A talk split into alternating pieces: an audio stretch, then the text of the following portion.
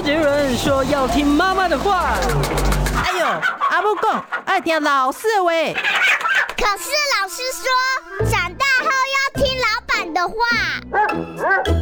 不管是谁，都要听医生的话。收听今天的《听医生的话》，我是节目主持人李雅媛哦。我今天呢戴着口罩，我隔壁的这位来宾呢是国泰综合医院心血管中心心脏内科的郭志东郭医师，郭医师好。哎，雅媛好，各位听众朋友大家好。好，为什么郭医师今天要戴着口罩？其实我今天很不好意思，因为郭医师呢 昨天。急性肠胃炎，对对对，所以呢，今天人是非常不舒服的状态之下，还是抱病哦，来参加我们的节目，来回答各种有关于血压的问题。我们今天要跟郭医师讨论的，其实啊，不只是高血压，还有低血压的问题哈。我一开始我要先问一下啊，这个讲到这个血压，我们总要复习一下标准值是多少？这个血压的标准值，收缩压、舒张压，这个数值是要。要高一起高，要低一起低吗？还是它有可能脱钩表现？首先，我们讲一下就是那个呃标准值的部分哈。因为很多人就说哦，我年纪比较大啦，我是不是可以宽松一点 呢？一百三、一百四啊？是是是是。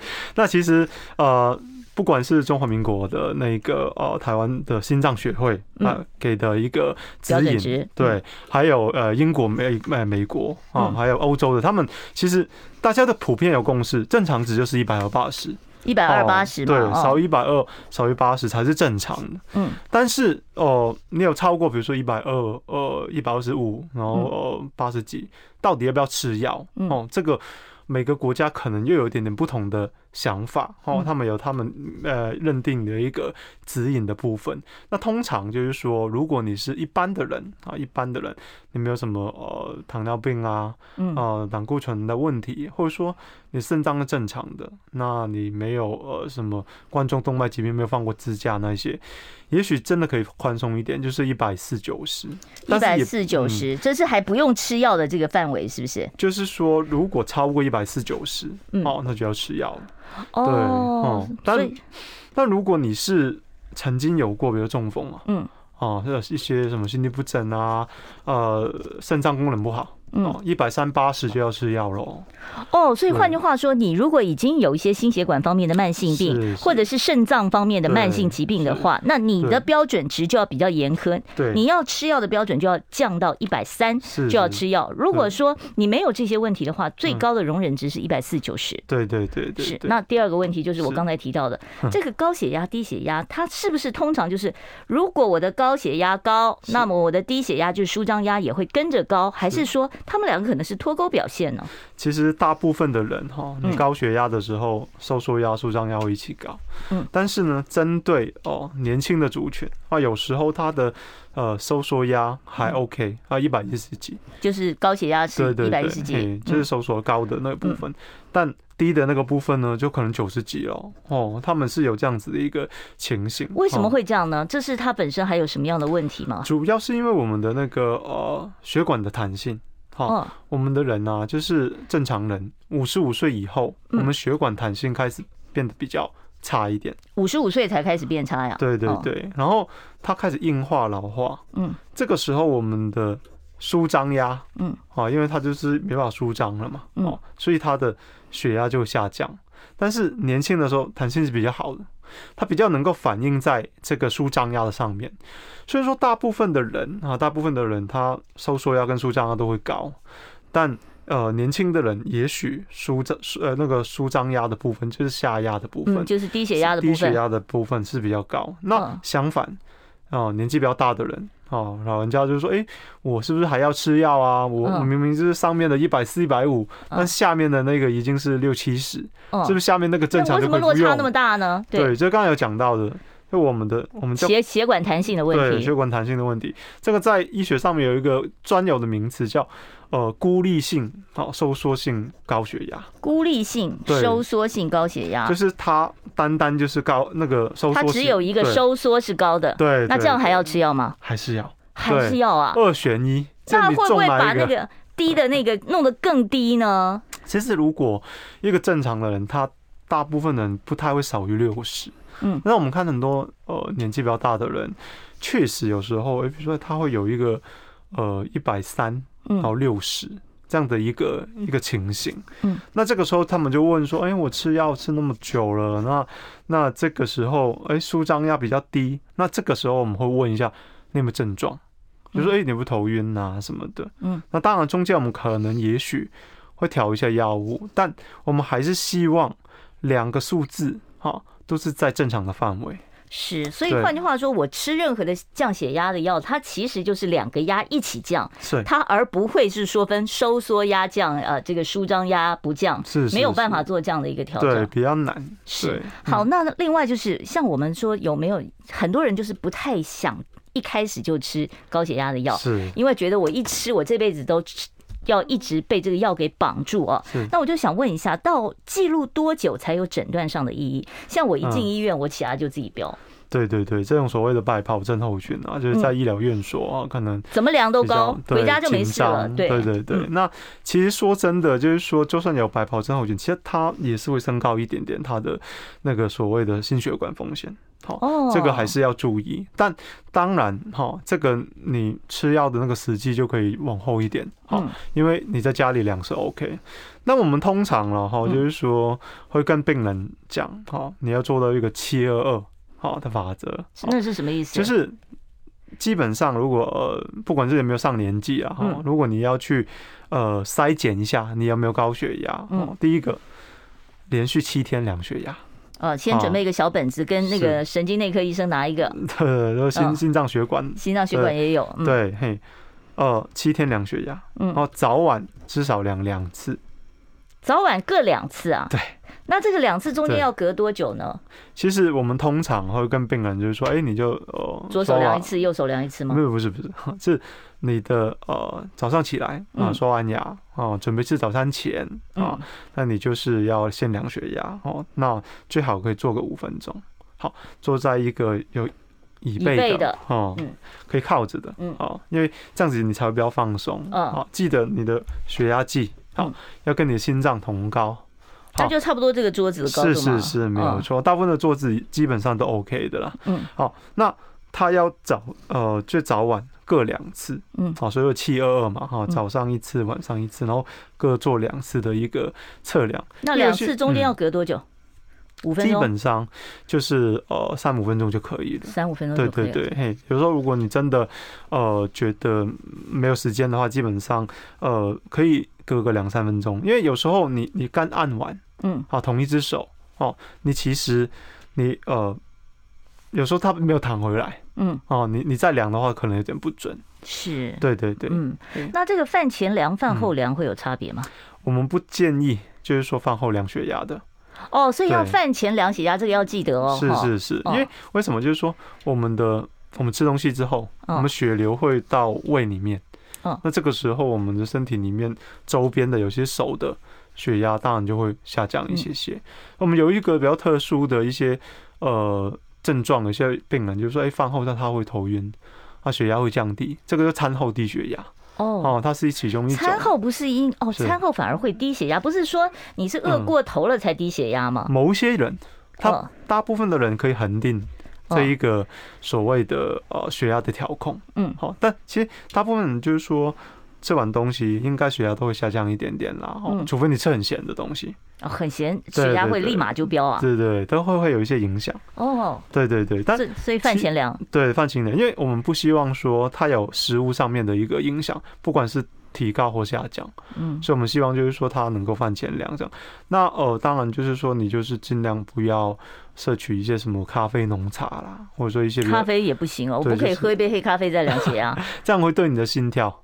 哦，会有影响。哎，你讲到心跳，我就想问了，像我们那种电子式的血压计啊，它除了呃收收缩压、舒张压，它还会有一个那个心脉的那个，对，看你跳几下。是，这我就一直不懂了。我这看这个怎么这个心跳跟血压数值有什么关联性？我们怎么解读呢？其实呃，一般来说哈，如果你的心跳在六十到一百中间哈，这 range 很大哎。对对对，那我们都算是正常。不过。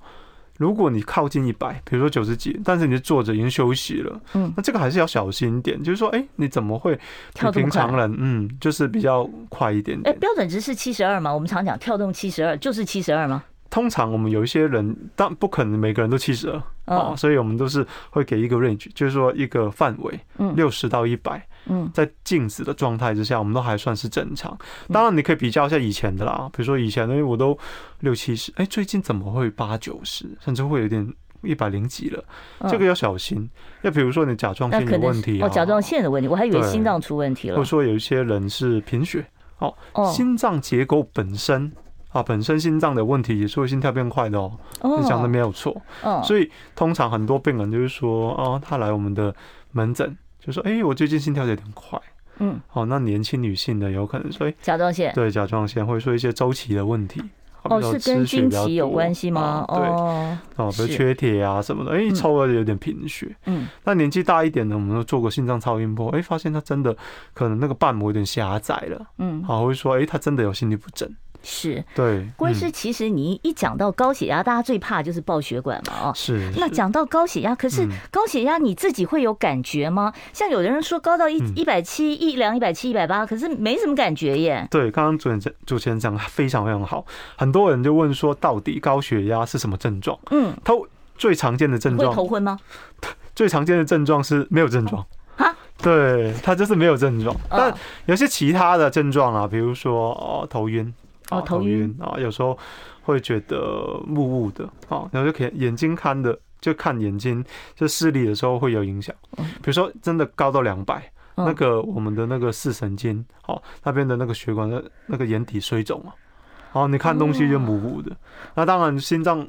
太长时间的一个血压受不了，它就会慢慢坏掉，它会变肥大，心心室肥大，那这个时候就会产生就是所谓喘啊、什么水肿啊那一些，嗯，心律不整也会出现。是，好，现在时间呢已经快要十二点十八分了，我们要准备进广告了。我今天为大家邀请到的来宾呢是国泰综合医院心血管中心心脏内科的主治医师郭志东郭医师哦。我关心国事家事天下事，但更关心健康事。我是赵少康，推荐每天中午十二点在中广流行网新闻网联播的《听医生的话》。我们邀请到的都是国内数一数二的医疗权威，给你一个小时满满的医疗资讯，让你健康一把抓。除了收听以外，还要到 YouTube 频道上订阅 “I Care 爱健康”，按赞、订阅、开启小铃铛，爱健康三支箭，一件不能少。啊，您所收听的是中广的《听医生的话》，不要忘了订阅一下我们的频道。我们是 I Care 爱健康啊，我们现在冲破六千，我们希望呢赶快往一万迈进，好不好？大家帮帮忙，订阅一下我们的频道啊。然后呢，呃，放心，完全免费啊，绝对没有任何费用的收取。而且我们每天都邀请到的是非常专业各科的医生啊，我们简直就是一个医疗的小百科啊。如果说你有任何的啊自己关心的疾病要查询的话，我们过去的所有的节目呢都在我们这个频道里面，也欢迎。欢迎大家呢，可以呃自己来查询、来收听哦。好，我们今天呢邀请到的是国泰医院心血管中心心脏内科的郭志东郭医师，跟我们谈血压的各种问题哦。好，我们刚才讲到了这个脉压差的这个部分，就说脉压差如果超过六十，就怀疑你的心脏哦，必须要做个超音波的检查哦。那另外就是我想问一下，就是长期高血压会有什么样的并发症？哦，其实我们通常会跟病人就是说，心、眼、神经、肾脏、心、眼、神经、肾脏，对，还有眼睛。哦，眼睛也会啊。对。哦，好，那您能不能解释一下心、眼、神经、肾脏大概会有什么样的变化？心脏，心脏的部分，因为它常常就是说，你可以理解成，就是心脏一直被一个很大的压力所挤挤破，嗯，那他要打出去就更困难。哦，对对，他他有那个水管这样，这个泵浦嘛，嗯，他要。把那个血，他得要更用力才打出去。好，那这个时候就会变成，就是说，哎，太长时间的用力，当然就会衰竭嘛，就要让它功能变得不好。嗯，太呃常常都用力，就很容易没力。哦，就会就会变成心衰竭这样的问题了哦。对，当然心衰竭有分初期跟后面，A、B、C、D 四种。对对对对，然后后面，但只是说，呃，我们都不希望就是说，哎，心脏会承受那么大的压力，嗯而且它对我们的血管也不好。嗯。血呃那个压力太高，会让我们的血管更容易产生硬化哦。产生硬化的时候，比如说它呃有一些胆固醇斑块，其实大部分都会有，就会有有塞血栓的问题了。对对，血管，然后它胆固醇斑块，然后哦、呃、本来是慢慢的累积哦，结果那个血压突然飙高了，嗯，啊这个时候那个斑块就破裂。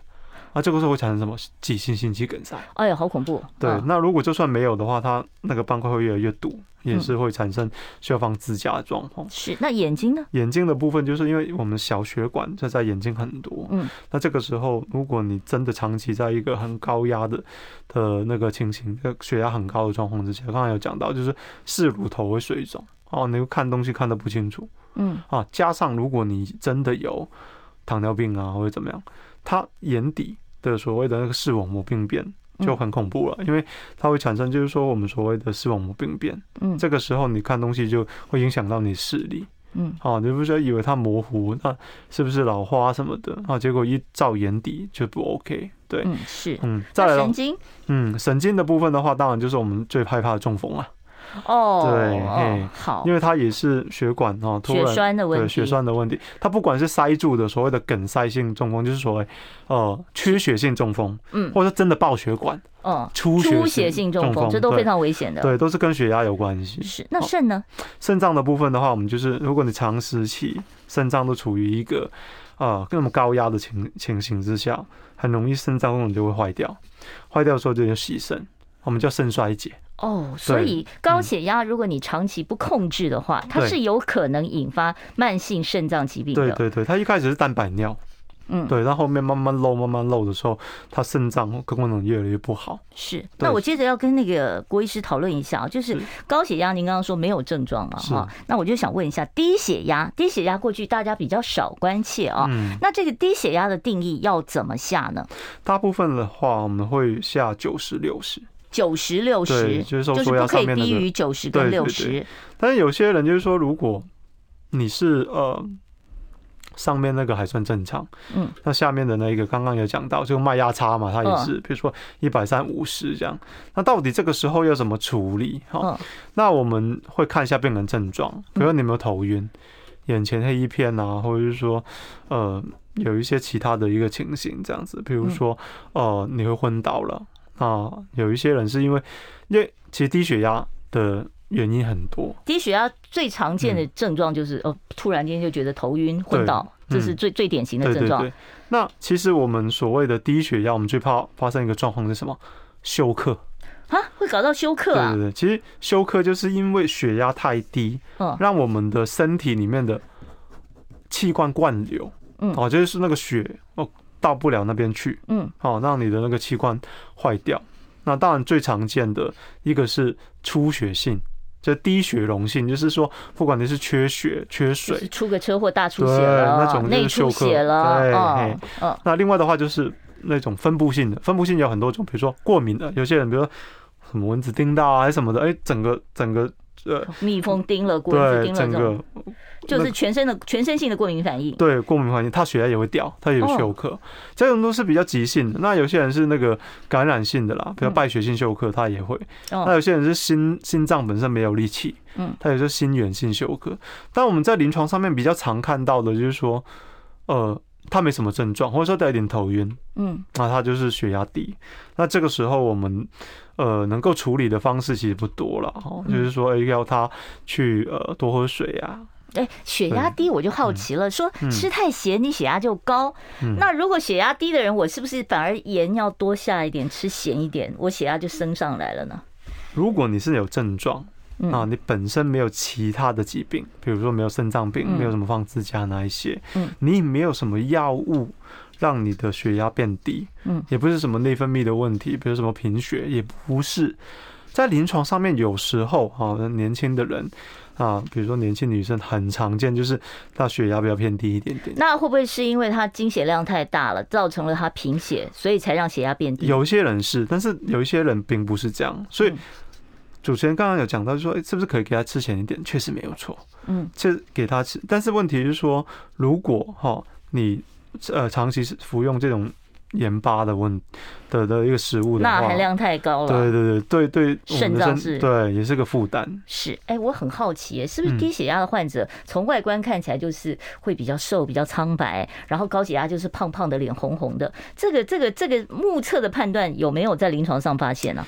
呃，应该是这样讲，就是如果你看到一个人真的脸脸红红红的，嗯，那量血压它高的机会率确实蛮高，又有有那个潮红的一个情形。但女生她有时候是更年期的问题，嗯，哦，就不一定准。好，那通常血压比较低的确实没有错，她都会比较苍白一点，尤其是她合并贫血的时候，会比较瘦吗？嗯，瘦胖瘦不一定。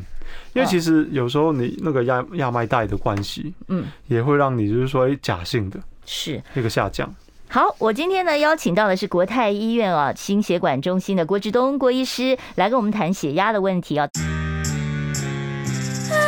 想健康怎么这么难？想要健康一点都不难哦，现在就打开 YouTube 搜寻爱健康，看到红色的爱健康就是我们的频道哦。马上按下订阅，并且打开小铃铛，就能医疗保健资讯一把抓。想要健康生活，真的一点都不难，还等什么呢？爱健康的你，现在就打开 YouTube 订阅爱健康。欢迎听众朋友回到我们听医生的话节目现场啊！我今天现场为大家邀请到的呢是抱病前来的郭志东郭医师哦，他是国泰医院心脏内科的主治医师哦。郭医师呢也是呃这个心血管方面的专家。如果听众朋友待会儿三十八分你有相关的问题，可以打电话来请教我们的郭医师。郭医师呢今天虽然人不舒服，但是呢回答的问题是井井有条啊，所以欢迎大家呢待会儿来把握这个呃机会啊。今天郭医师难得来我们现场，郭医师我们刚才讲到这个低血压的问题啊，我想问。下长期低血压，那是不是代表我心脏没有力了？其实应该刚刚其实有提到一些，到底你的低血压的原因是什么？嗯，比如说你是贫血，或者说你的那个呃身体水分不够，嗯，这个时候呢，你反而要补充。血血液嘛，对，有些人是因为缺铁性贫血，什么镰刀型贫血，那个时候什么叫镰刀型贫血？就是地中海贫血来写的。哦，对，就是 OK OK。有有些人是有呃类似的，对，先天性的问题。对，那那如果你不是这个问题，那你就要去查哦，那是不是真的心脏？那来我们心脏内科，我们都会帮他做一个心脏超音波、嗯心电图 X 光，做个非常快的一个筛检，好，确认是不是因为呃心脏没有力气。好，让你的血压变低，好像也可以验血做这个心衰指数的这个了解吗？对，但是心衰解指数的部分，它并不是一个确诊，哦，它是个排除的方式。比如说你的心衰指数是比较低的，我们通常抓一百二十五了，哈，你少一百二十五的话。你就比较不像是心衰，但如果你是有高的，那你还是要合并临床症状，嗯，看看到底是不是心衰竭。是，我知道高血压患者，你可能就是很长一段时间，搞不好一辈子都在吃高血压来降压啊，吃药物来降压。那低血压的患者有有需要一辈子吃升压药吗？呃，一般来说，如果没有症状的低血压，我们通常不太会处理。当然要排除一些比较致命性的，比如什么出血啊、感染啊那一些，或心脏已经没有力气。那如果都没有的话，你是一些呃没有症状的一个低血压患者，我们就是会给你备着哦，就是可能的确是有升压药，但是你不见得天天吃就是对对，因为其实它是一个血管收缩剂嘛。哦，那这个时候你的心脏血管如果缩起来。那这个时候也麻烦哦，对，就等于好，好像堵塞一样哦，好，这个比较不好。是，那高血压的患者，呃，是不是一辈子要吃高血压的药？在我们的呃临床观察来说，呃，是确实是一一个这样的状况，因为我们的血管一定是，而且会不会越吃越重？对，刚刚有讲到，就是哦，我们的血管啊，就越来越硬嘛。哦，对啊，所以通常就是说会老化，但其实还是有很多的方式可以预防，让我们的可以，我们的那个药物可以减量的，比如说运动跟饮食，这个就是一个很好的，可以让你的药物减量，对对，至少可以做到减量，不要吃那么重的药。对对。OK，好，那另外想问一下，低血压有遗传因素吗？高血压是有了，我知道哦，高血压家族性的，那低血压呢？低血压的话，通常是个人体质为主啦，哦，除非你是有一些遗传的什么。呃，因为贫血的关系，嗯，还是什么原原因引起的？哎，我听过有一种叫做什么停药症候群，就是我吃了一阵子降血压、降高血压的药，吃完了以后，我就觉得，哎，我好像控制很好了，我就自己开始减药或停药。那这个所谓的停药症候群是什么？会有什么症状？其实这个在临床上面比较少见，哈，就是通常很多病人就是说，哎，我。自己当医生，自己诊断了，就说哦，我都还好啊，这这一个月我的那个血压都是一百二上下，哦，我就不想吃啊。有时候哎，他们有时候会先偷偷隔天吃，嗯，啊，吃完之后哎，隔天好像也还好，然后现在再再空两天，对对对，再空一下，我说一个礼拜，对。那停药症候群就是有些人停了药，他在三天内，嗯，他血压就弹回来。哦，三天就弹回来了，对对，但而且会更难控制，对不对？对，然后他们会有一些症状，哦，因为他的那个血压有波动，波动太大了，对，波动太大。因为其实我们很很多很不喜，那我们的血管还是器官，尤其是脑部还是肾脏，他非常不喜欢有很明显的一个血管波动期的。是，其实血糖也是一样，你波动大，你比那个平稳的是差很多的。对对对，这个会影响到我们的血管的一些弹性，还有它的健康度。嗯，那呃有。大部分的人反而是另外一种，就是他们停药，嗯，他们会认为就是哎再量，哎差不多一个礼拜都没事啊，嗯啊，然后十天也还好，结果一个月后，一个月差不多一个月，他们血压突然飙高了，会飙很高吗？对，然后回到他原本的状况，甚至会更高。为什么？因为我们的大部分现在的血压药，它都是需要大概两周时间，嗯，去做一个代谢。哦，对他们就以为说，哎，今天没吃血压都还好。你不要以为两周你就安全了，其实没有，没有。然后可能又过了一段时间之后，你就会升高。那这个时候的血压波动，然后你可能就用更重的药，把它再压回来。所以我觉得有点得不偿失啊。是，那这个降压药现在种类很多啊，什么利尿剂，什么各种各样的。那降压药我需不需要像头痛药一样，有的时候就是要换换药啊，避免有抗药性的？需要经常换药吗？大部分的。话，如果呃你吃了这个药之后，你抽血哦，各方面都正常，没有什么，就表示你药物良好。对，那就继续吃。那有些人就是说，哎，吃了会水肿。哦，会会有水肿。有些人会水肿，是哪里水肿？脚脚脚踝。哦，脚踝水肿。对对对，或者说他的那个哦小腿的地方。哦，不是小腿。降压药有关系。对，有一些人对，因为降压药的那个副作用其实。哦，血压药很多啦，不同的。那一般来说，最常最常使用的就是，哎，有可能会产生水肿，我们就钙离子阻断剂。哎，降压药是不是也有什么不同的？有的是肝代谢，有的是肾代谢，有的是胃代谢。对对对对。哦，所以要看你其他的器官状况。那一般一般来说，我们就是每三个月都会验一下肝肾功能。哦，三个月就要验一次。对，那呃，有些人稳定的可能半年哦，但不能超过半年啊，最好。那呃。这个时候糖呃血糖啊跟那个胆固醇都会一起。OK，好，那我再还有要问的就是，刚才您讲到说可以减量啊，那要减量，那你就是生活饮食嘛。是啊，饮食上我看到网络上说哦，像芝黑芝麻、奇异果、菇类、黄豆、黑木耳、芹菜，哦，说都可以降压，真的假的？这个应该是这样说，呃，现在没有一个单一食物啦，哦，就是可以让，就是说，哎，你一直吃这个。你的血压就降下来，甚至乎没有什么健健康食品，就是说你诶、欸，只是一个单一的东西，你就可以降血压，没有这个东西。嗯，但是呢，如果哦你摄取比较多的一个膳食纤维的，比如刚才讲到黑木耳啊，或者说一些什么芹菜啊那一些，或者说植物类的东西，那它确实会让我们的一个肠道好在胆固醇代谢的啊的部分哈会比较好，会比较好一点。那这个时候我们的血压确实会慢慢的会下来。好的，所以呢，这些食物呢，你不要把它当治疗用，你把它当保养用是 OK 的。对，好，好，我们要准备开放现场 call in 专线了啊！我们现场电话是零二二五零九九九三三零二二五零九九九三三。待会儿三十八分广告之后呢，我就会邀请啊国泰医院的郭志东郭医师哦来回答听众朋友打电话来询问的相关问题。我关心国事家事天下事，但更关心健康事。